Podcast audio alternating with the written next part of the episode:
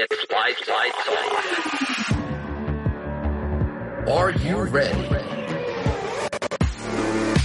This is Bentanayo, the Spanish Formula One show. With the latest updates from the current Formula One calendar. Amici cari della Formula 1, ben ritrovati. Estamos el día de hoy en un episodio bastante especial debido a que tenemos que avisaros que el día de hoy hablaremos en otra lengua. Pasaremos a hablar en castellano, luego hablaremos en inglés, pero el día de hoy, en ocasión del Gran Premio d'Italia, la, la edición número 73 en la historia de la Formula 1, pasaremos a hablar en italiano con eh, Giulia Toninelli, que es integrante de MOV eh, slash Mac, también de Automor.it y Moto.it.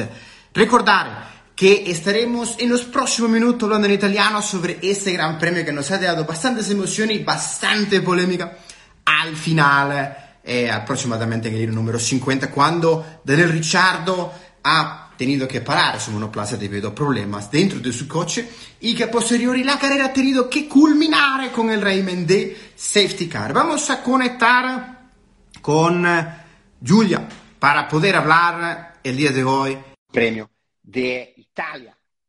Vamos a conectar. Ciao, buonasera, come stai? Ciao, tutto bene, grazie. Tu? Perfetto, qua a Madrid eh, ancora la città non è calda come, come di solito, ma alla fine è, è un po' più fresca da, dalla settimana scorsa. Raccontami un po' di te. Esatto, anche a Milano. A Milano fa ancora caldissimo, quindi si sta bene. Cioè, secondo me sono città un po' uguali nel modo di che abbiamo, abbiamo la, la, la spiaggia un po' lontano dalla città, ma cioè, Oggi per noi è una, una, puntata molto speciale perché, grazie, dobbiamo ringraziarti perché eh, faremo una puntata insieme a te e oggi vi porteremo una puntata molto speciale che parleremo su tutto quello che riguarda al Gran Premio numero 73 ma più o meno, mi sono fatto un casino con, con, con questi nomi, con questi numeri ordinali, però diciamo che la, la, l'edizione numero 70 3 del Gran Premio dell'Italia, in cui ha vinto eh, Max Verstappen, però alla fine si è rivelata essere una giornata un po' per i tifosi che c'erano lì, però alla fine puoi raccontarci un po' che tu, secondo me, sei stato proprio in autodromo, vero? Sì, sì, ero lì e ovviamente eh, non è stata la giornata che tutti si aspettavano. C'era ecco. tantissima gente, un, un mare di persone è stato il primo vero Gran Premio di Monza post-Covid perché nel 2020 non c'era pubblico e nel 2021 c'era pubblico, ma con le restrizioni che c'erano in Italia non si è potuto fare la festa sotto certo. il podio. Quindi questo è stato il primo vero Gran Premio post-Covid e mm, c'era tanta attesa e diciamo che il finale non è stato quello che ci si aspettava, le persone erano abbastanza deluse, quindi anche i fischi che si sono sentiti alla fine non erano certo. contro Max Verstappen come hanno pensato molti, ma erano più che altro rivolti verso lo spettacolo che è mancato, perché mm, le, le cose potevano essere svolte diversamente, diciamo. Sì, certo, nel, anche perché ci è, portato, ci è riportato anche un'altra volta come se fosse il Gran Premio da Abu l'anno scorso, certo vero che, come ha detto Toto Wolf, in questo modo come si è sviluppato, anche come si sono svolte le cose alla fine, su tutto questo che, diciamo, che è capitato alla fine dopo un po' di più di 50 giri, eh, diciamo che cioè, la, la, la scelta dalla FIA è stata coerente da quello che doveva capitare o doveva essere diversa la scelta alla fine della gara, secondo te? Allora, come ha detto Toto Wolf, così hanno rispettato le regole. Ad Abu Dhabi 2021 non hanno rispettato le regole, quindi non si può dire che non abbiano rispettato le regole. Allo stesso tempo le cose potevano essere fatte diversamente, ci hanno messo otto giri a spostare una monoposto, quindi nel momento in cui sai che ci metterai così tanto perché la macchina di Ricciardo aveva il cambio bloccato, quindi ci voleva certo. effettivamente del tempo, bisognava prendere una decisione diversa. Poi Qui possiamo discutere se, secondo me, secondo il mio parere, eh, quando mancano così pochi giri dalla fine dovrebbero mettere bandiera rossa, oppure decidere di fare una somma, mm, di, di, aggiungere dei giri, cioè 8 giri sotto, sotto safety car, aggiungiamo 3 giri sul finale per ridare lo spettacolo.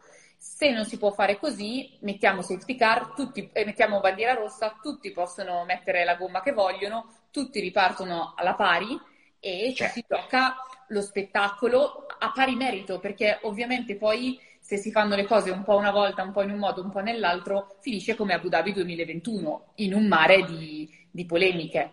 La cosa però che non mi è piaciuta è vedere l'ennesima gru o trattore in pista che si muove peraltro contromano. Eh, sì. Abbiamo già avuto Jules Bianchi, non... dovremmo aver imparato questa lezione. Quindi... Sì, anche secondo me è stata una, una manovra veramente pericolosa perché abbiamo visto come cioè, la, questa gru andava contromano e tutte le macchine andavano cioè, eh, proprio nel suo senso, anche perché era molto pericolosa e bisognava metterla, essere in regime di bandiera rossa alla fine. Ma esatto. cioè, a, alla fine possiamo dire che Max Verstappen ha collezionato la sua vittoria numero 31 e è molto più vicino a diciamo, intitolarsi eh, seconda volta come campione del mondo, anche di fila. Anche possiamo dire che è la sua quinta vittoria di fila consecutivamente che, che, ha, che è stato riuscito a, trovare, a, diciamo, a trovarla,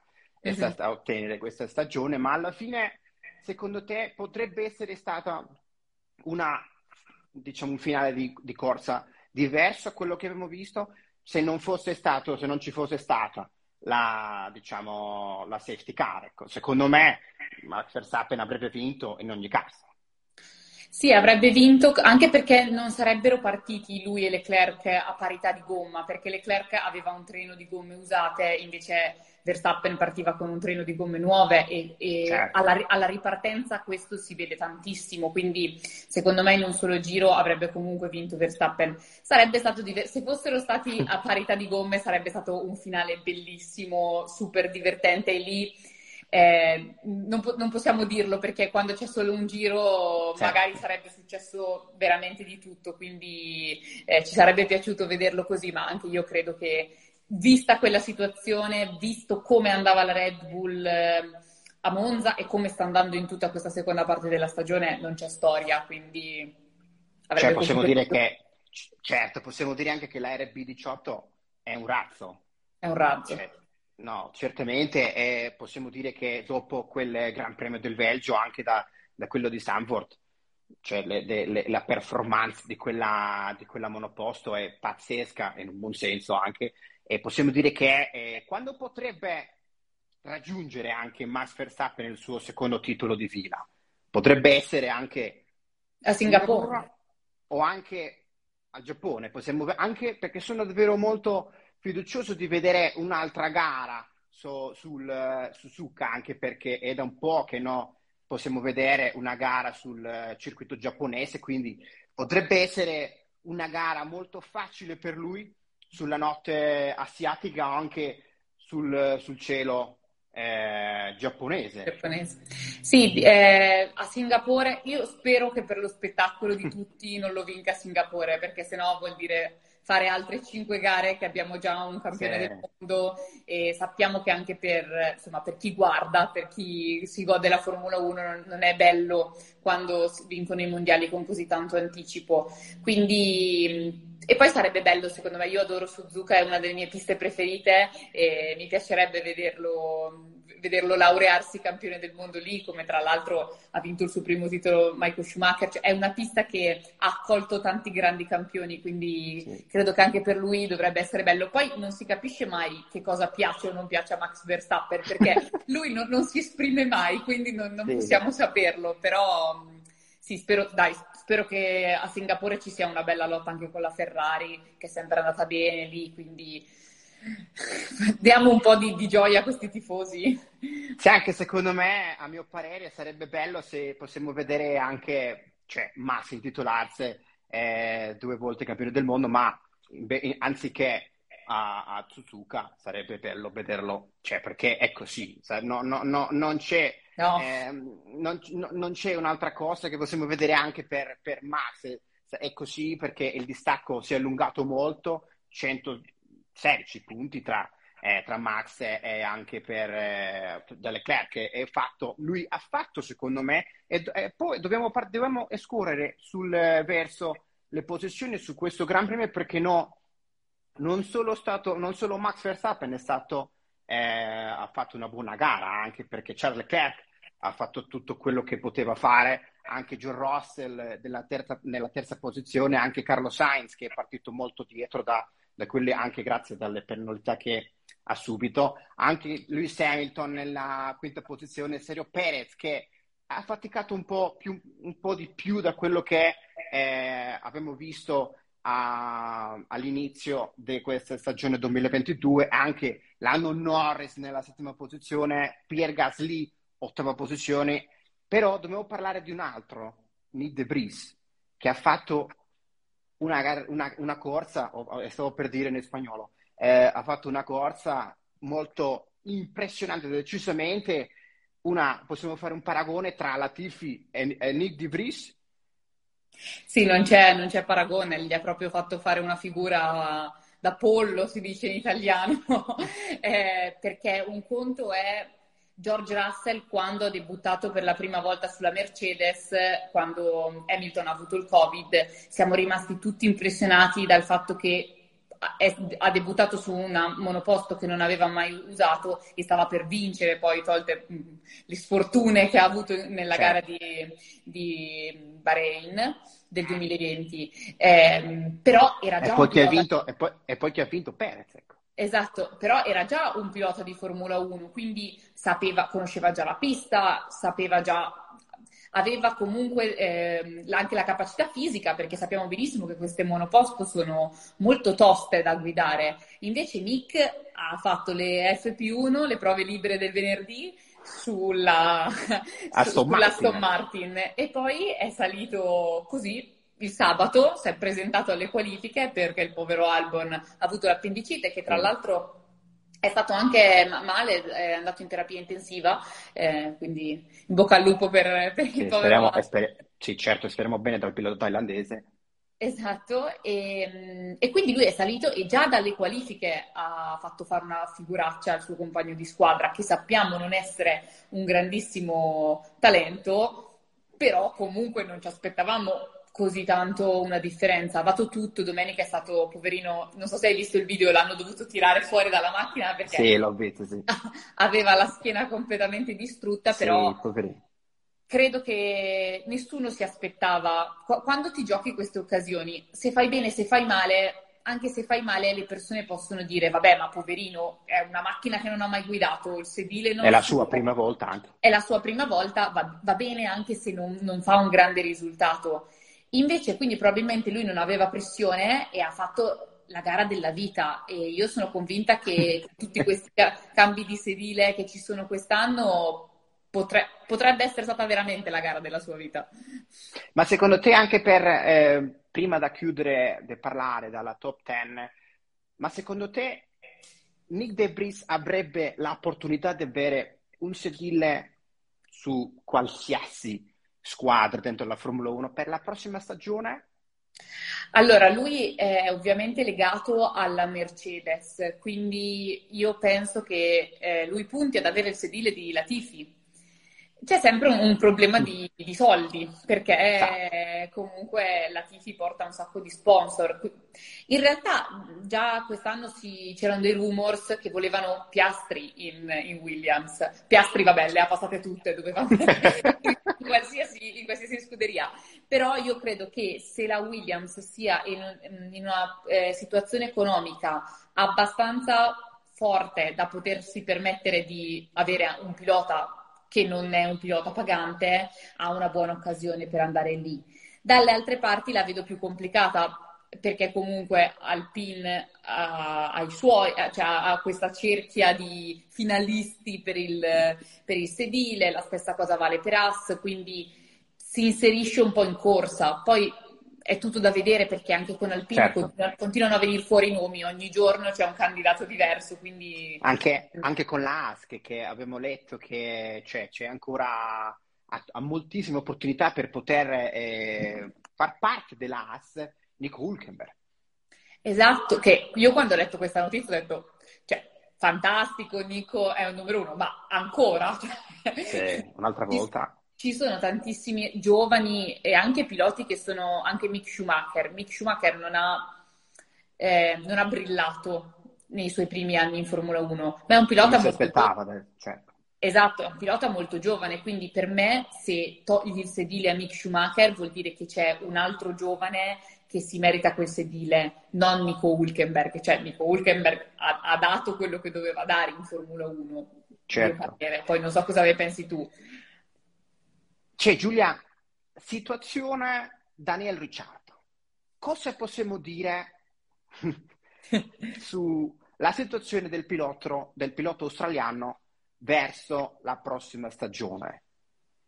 Resta in Formula 1?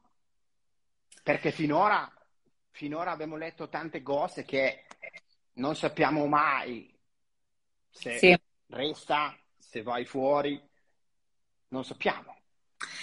È tosta, è tosta per lui perché è un pilota che doveva essere un, un top ed era pagato per essere un top. Eh, aveva uno dei cinque stipendi più pagati di Formula 1, quindi ovviamente ha deluso le aspettative. Poi a me non piace come si è comportata McLaren nei suoi confronti perché è stata eh. un teatrino brutto che, che, lui non si meritava perché comunque è un pilota che credo tutti amiamo, chi non ama Daniel Ricciardo.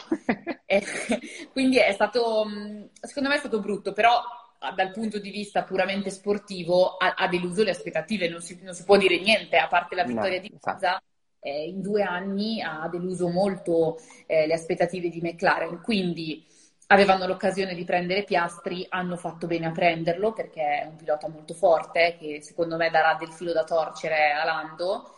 Certo. Mm, il futuro di Ricciardo è appeso a un filo. Eh, adesso la, la, l'opzione più chiacchierata del paddock è quella che diventi terzo pilota Mercedes, che la vedo anche come una, una soluzione, mh, ovviamente esce dal, dal, circus perché non sarebbe in griglia, però potrebbe allo stesso tempo cimentarsi in un'altra categoria. Io mh, vedo un futuro per Daniel in America, io lo vorrei vedere cioè, in esatto, anch'io o nella NASCAR. Anche... Speriamo perché a lui gli piace un sacco l'America, anche per, non lo so, perché questo, un pilota da, da quel livello come, come Daniel Ricciardo, che di solito l'abbiamo visto che ha messo in battaglia tra Ricciardo e Vettel, non mi ricordo l'anno adesso, ma mi sono 2014. scordato, ma esatto, ma ha finito così in una situazione che in una confusione anche perché per lui non lo so se sarebbe la, la scelta giusta poter essere o poter trovarsi il terzo sedile dentro la, la Mercedes, anche per potrebbe essere anche, vendo a lungo termine, poter subentrare a Lewis Hamilton. Esatto. Eh, credo che sia la soluzione a lungo termine più intelligente per lui, perché andare un anno in AS, per esempio, che cosa gli porterebbe? A parte soldi, che va bene. Esatto però mh, comunque non riuscirebbe a fare risultati, quindi rischia semplicemente di continuare a scendere in quella che per lui è già una parabola che sta scendendo, mm. quindi forse fare una scelta un pochino più intelligente a lungo termine, ma che ora gli porta qualcosa in meno, perché ovviamente per lui non avere un sedile l'anno prossimo sarebbe una grande delusione. Ma certo. tra l'avere un sedile in Haas o in Williams e fare il terzo pilota Mercedes, la scelta più intelligente è sicuramente quella di fare il terzo pilota Mercedes. Cioè, speriamo tante cose ancora da, da completarsi dentro il pad della Formula 1. Anche c'è, la, c'è, stata, c'è stata pubblicata la notizia su quello che riguarda la Porsche. Perché no, diventerà e non farà parte della griglia della Formula 1, cosa che, anziché si farà la, l'Audi, che è stato l'annuncio dentro, durante la, diciamo, lo svolgimento del Gran Premio de, eh, del Belgio anche, ma perché la Porsche ha deciso finalmente di non far parte della della, della Formula 1? Non hanno trovato un accordo con Red Bull. Eh, già si percepiva che Chris Or- dalle dichiarazioni di Chris Horner, quando teoricamente c'è un grande investitore che deve entrare, sono tutti molto favorevoli. Invece già delle, dalle prime dichiarazioni di Chris Horner si capiva che c'era qualcosa che non andava perché ha continuato a ribadire non devono toccare il nostro progetto, non si devono inserire troppo nel nostro progetto e quindi Alcuni hanno detto è Chris Horner che ha paura di perdere il posto perché forse Porsche vuole inserire qualcuno in quella posizione e poi invece mh, mm, probabilmente non, non c'erano le, mh, mm, le, condizioni per proseguire. Red Bull è una squadra eh, molto precisa dal punto di vista decisionale, quindi mh, mm, non si sanno i dettagli, ma quello che è emerso è che eh, Porsche voleva inserirsi troppo, cambiare il DNA di quella che è la squadra e quindi a un certo punto hanno detto no. No. No. no. sì, pensavamo, eravamo molto fiduciosi di vedere, diciamo, tre costruttori tedeschi dentro la Formula 1, ma alla fine saranno solo in due che saranno parte dalla, dalla griglia della Formula 1 dopo 2026. Cioè, stiamo, possiamo vedere la bandiera a scacchi dalla lontananza perché e poi dobbiamo parlare da tutto quello che riguarda il prossimo Gran Premio della Formula 1, quello che sarà il Gran Premio di Singapore. Quali sono le caratteristiche princi- principali su questo circuito, diciamo, urbano? Che si, si è, ci sono tanti paragoni tra Monaco, anche non soltanto si, tanto su quello di Azerbaijan, ma questo di Singapore che da un po' che non fa presenza dentro della Formula 1. Ma cosa possiamo aspettare su questa gara che diventerà principalmente decisamente un po', diciamo, sarà molto importante per la definizione su, di, di, questo campionato che Max Verstappen è molto vicino a, al titolo. detto prima, al titolo. Ecco.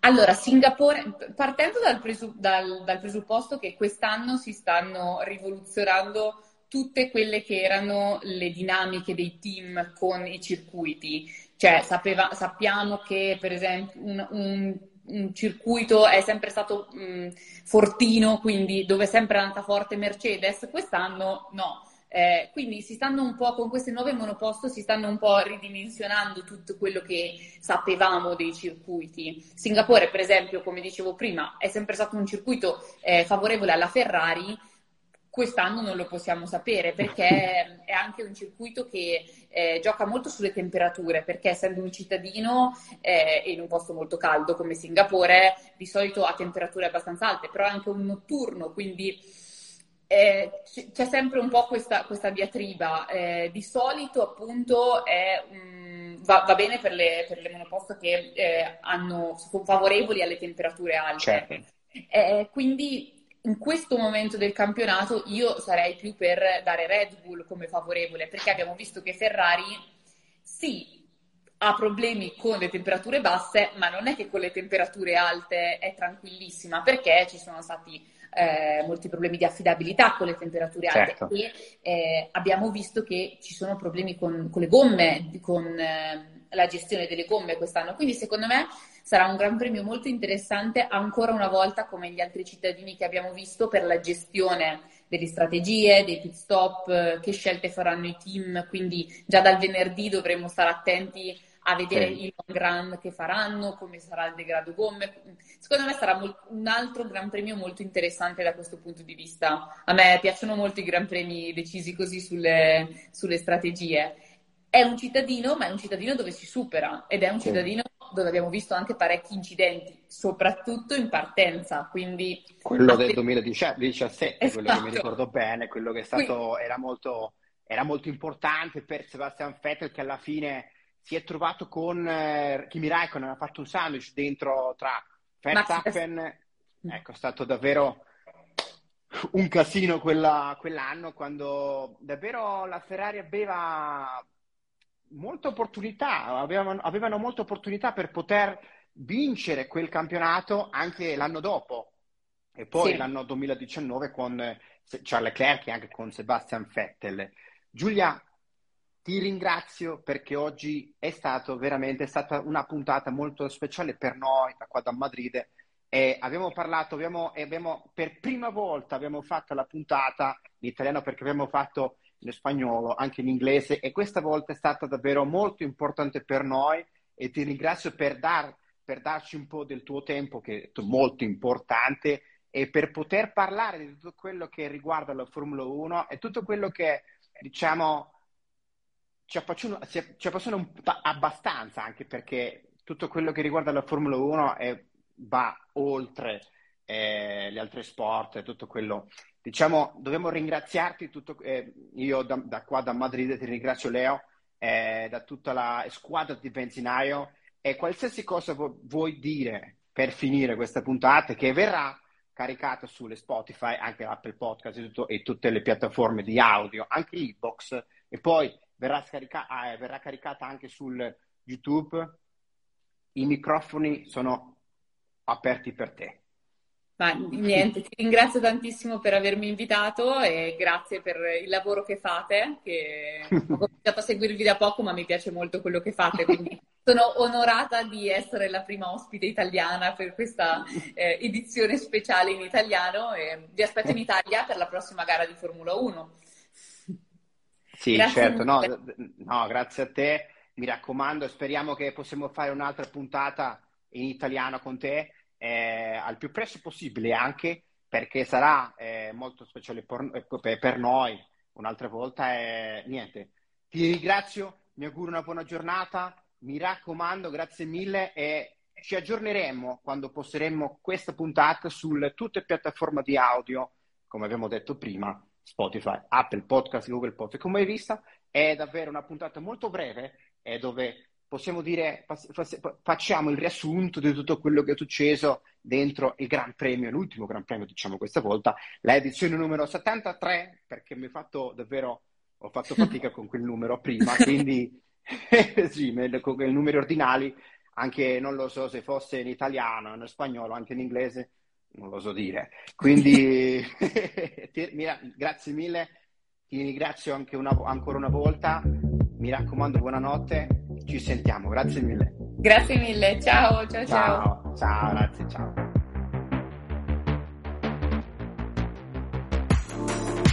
So, that's it. The checkered flag. Thank you for joining us today at Bentinayo. Until next time.